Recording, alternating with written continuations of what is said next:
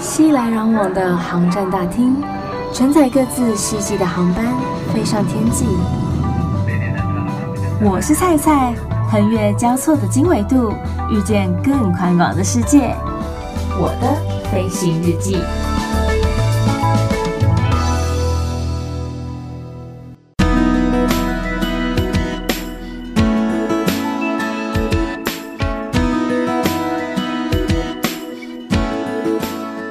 Welcome, board，欢迎收听我的飞行日记，我是空姐菜菜。大家一定会纳闷啊，这本日记到底在写些什么呀？因为菜菜工作的关系，非常有机会到世界各地去看一看，所以也希望借由这个节目，让大家都可以身历其境，感受一下那边的空气有没有闻到了，然后看一下那边的风景有没有，那边有一只鹿在跑那种感觉。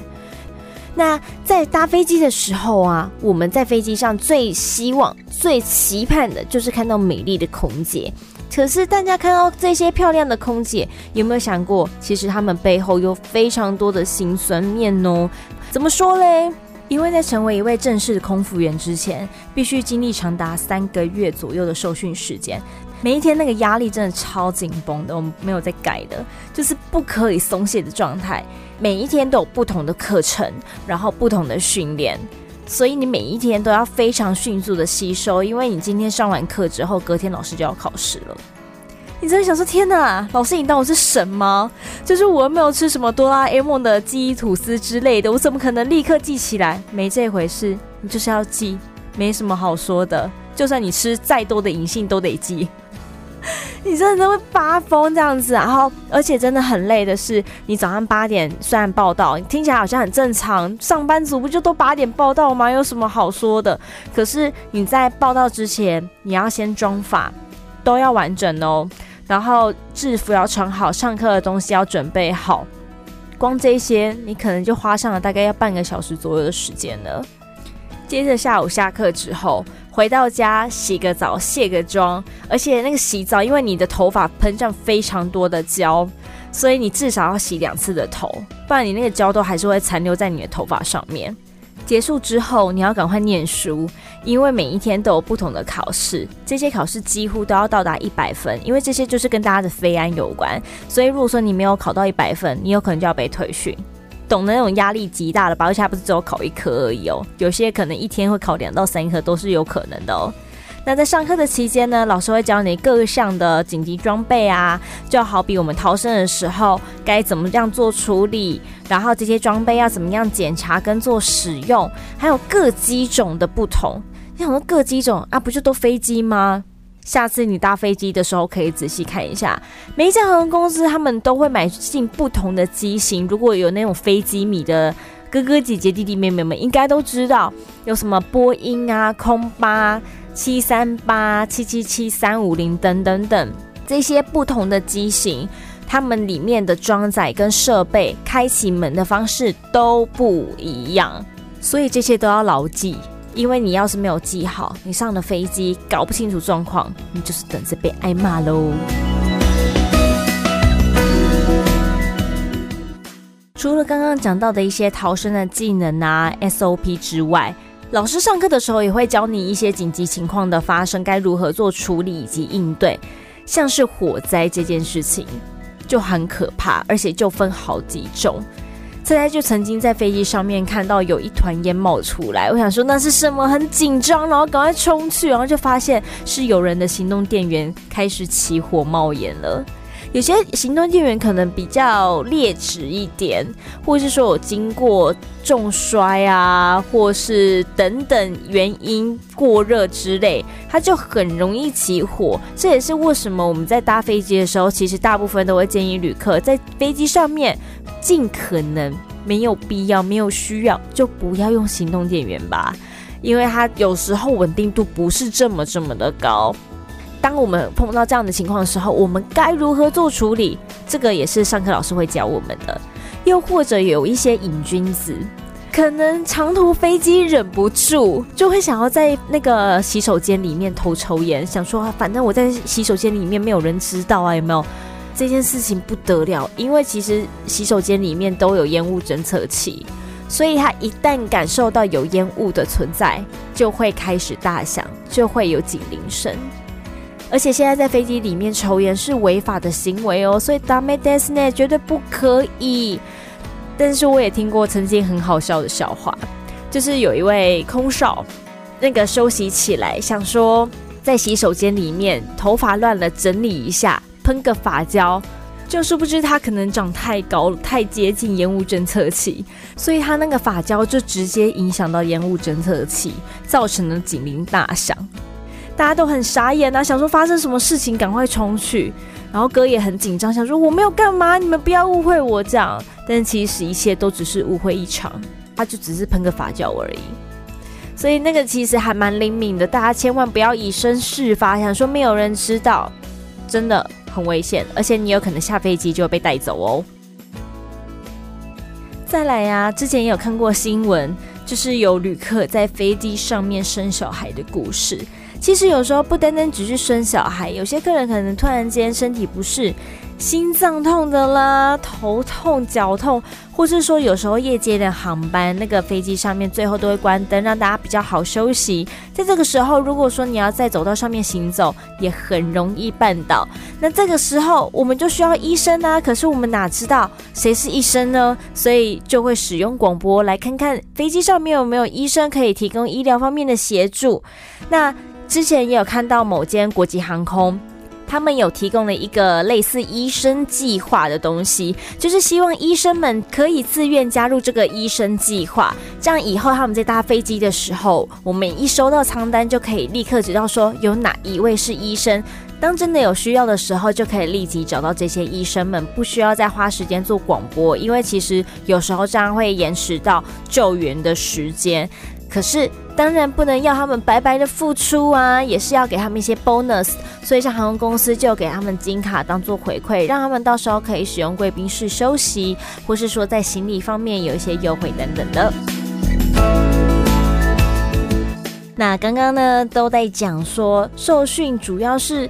嗯，教一些非安有关的东西，但其实不然，当然也包括服务的部分呢、大家很重视，亚洲人很重视服务，那服务涵盖的实在是太广太广了。到底有哪些呢？包括用餐。大家在用餐的时候，通常都会有两种选择。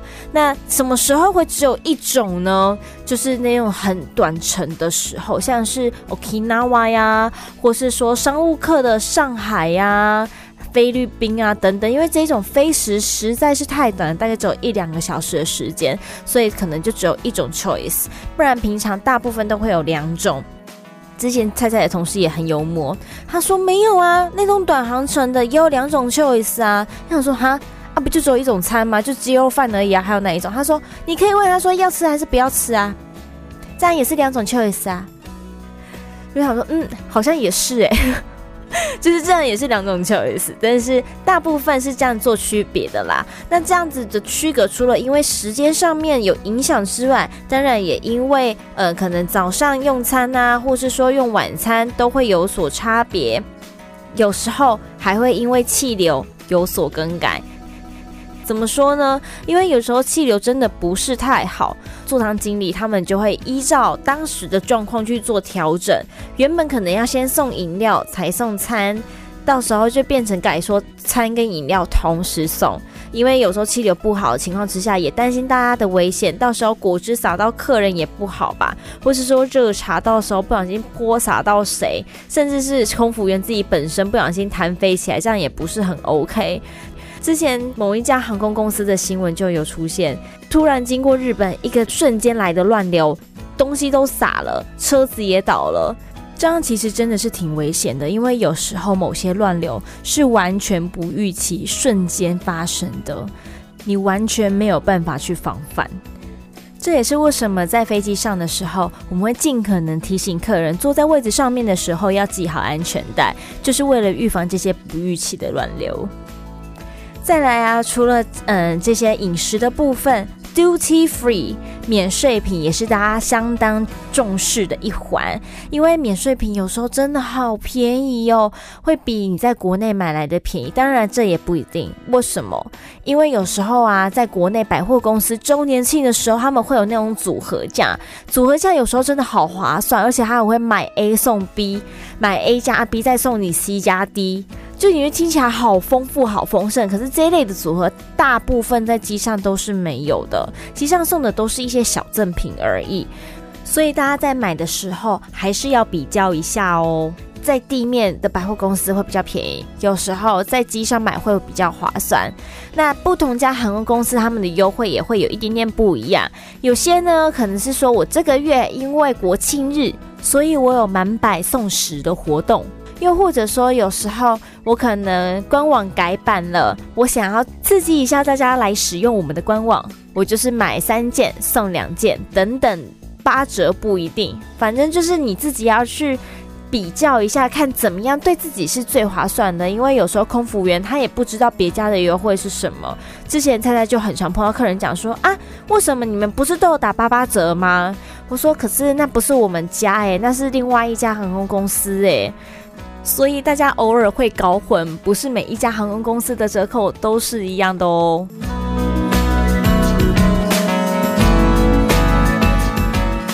大家讲到空服员，这些空姐空少们，总是先想到他们的外形，觉得身材很好，外形很靓丽，然后薪水很高，赚很多，休很多，又可以出国玩。其实真的不是这么一回事。下班之后啊，就想耍废。你到了外站，你也不会想要出去玩，因为真的很累。而且过了二十四个小时之后，你可能就又要带着另外一批人回到台湾了。所以你哪来的时间可以出去玩？然后过年过节的时候啊，也没有办法陪在家人身边，更不用说情人节。感冒的时候，因为不能戴口罩，有碍观瞻，所以感冒也很难好。再加上时差什么等等的，你很难真的好好的休息，所以你的那个病毒就会不断的存在你的体内当中。再加上时差，所以失眠这件事情是很常发生。有些人就会去买什么褪黑激素啊，甚至吃安眠药。除了这些事情之外，女生都要穿高跟鞋。这也不是我愿意的哦，这就是公司要求的。即使你在机舱内不用穿，可是你长时间穿着那个包鞋，你的脚很容易变形。多少人那个拇指外翻，连我自己都有一点点。你都必须穿那种日本的防拇指外翻的那种袜子啊，矫正器，你才有办法慢慢把它矫正回来。那个有时候都变形到好夸张，甚至是无法再矫正的。然后膝盖也是，因为我们要不断的上上下下拿餐、蹲餐、收餐等等，所以膝盖受损的很严重。我都怀疑是不是要吃那个维骨力之类的去维护它。唉，真的是都觉得天哪！我现在明明就才二三十岁的人，怎么搞得很像四五十岁的阿公阿妈一样？真的有差，大家一定要重视健康。然后，如果说之前大家平常有习惯。翻翻网络啊，看看网络影片的呀，一定都知道空姐忙什么。这个算是网络小剧场，其实他们说的真的都很真。你会有各式各样的情况在飞机上面发生，所以你的应变能力要非常强。然后有各式各样的 OK，，有可能会出现在你面前，你也只能带着微笑跟他说：“嗯，你好，没问题，我帮您处理。”然后有时候真的会忍不住回到厨房大翻他白眼，想说：“你在跟我 kidding 吗？这什么奇怪的毛病啊？”可是没有办法，这就是服务业的辛酸。而且因为在飞机里面，它的机舱的大小就这么大。所以你那个活动的空间并不是这么的足够，大家有时候都会笑说，空服员绝对不能变胖，因为走道太狭窄了。如果你走那个走道太胖的话，你会卡在半路上。我吃饭都吃不饱，我去吃吃到饱我都亏钱，所以要韭菜在吃饭的千万不能吃吃到饱，好吗？当然，这工作还是有很多它好玩的地方啦。你可以见识到非常多不同的民族，然后不同的国人，因为他们都有他们特色的地方。嗯，到了外站的时候，虽然说你没有体力出去玩，可是你可以吃到当地的美食，就是是对于人生中一种享受啊，就是要吃到好吃的东西呀，是不是？这也是为什么空服员这个工作可以让这么多人，尤其是女生，充满了幻想跟期待。猜猜就碰到好多身旁的朋友也好啊，学妹学弟们也好，都想要来考航空业。不过这边还是要跟大家说，空服员最主要的工作内容是维护和保护大家在飞机上面的安全问题，服务其实只是其次啦。但当然，如果说你今天觉得这个空服员表现得不错，请不要吝啬给予他们一个真心的微笑，诚心的跟他们说声谢谢，相信他们也会很感动的。那当然也欢迎你利用赞扬信或是客服信箱来表达你心中小小的感谢。当我们知道的时候，内心也会感到非常的窝心哦。然后，如果你有任何意见或是任何想法，甚至想要来跟菜聊一聊的，也都欢迎上 Facebook 或是 IG 上面，请你搜寻“我是菜菜”，欢迎登机。我是菜菜，欢迎登机，来按赞、留言、私讯、分享都可以哦。预祝大家每一天都 Happy Landing，我们下次见。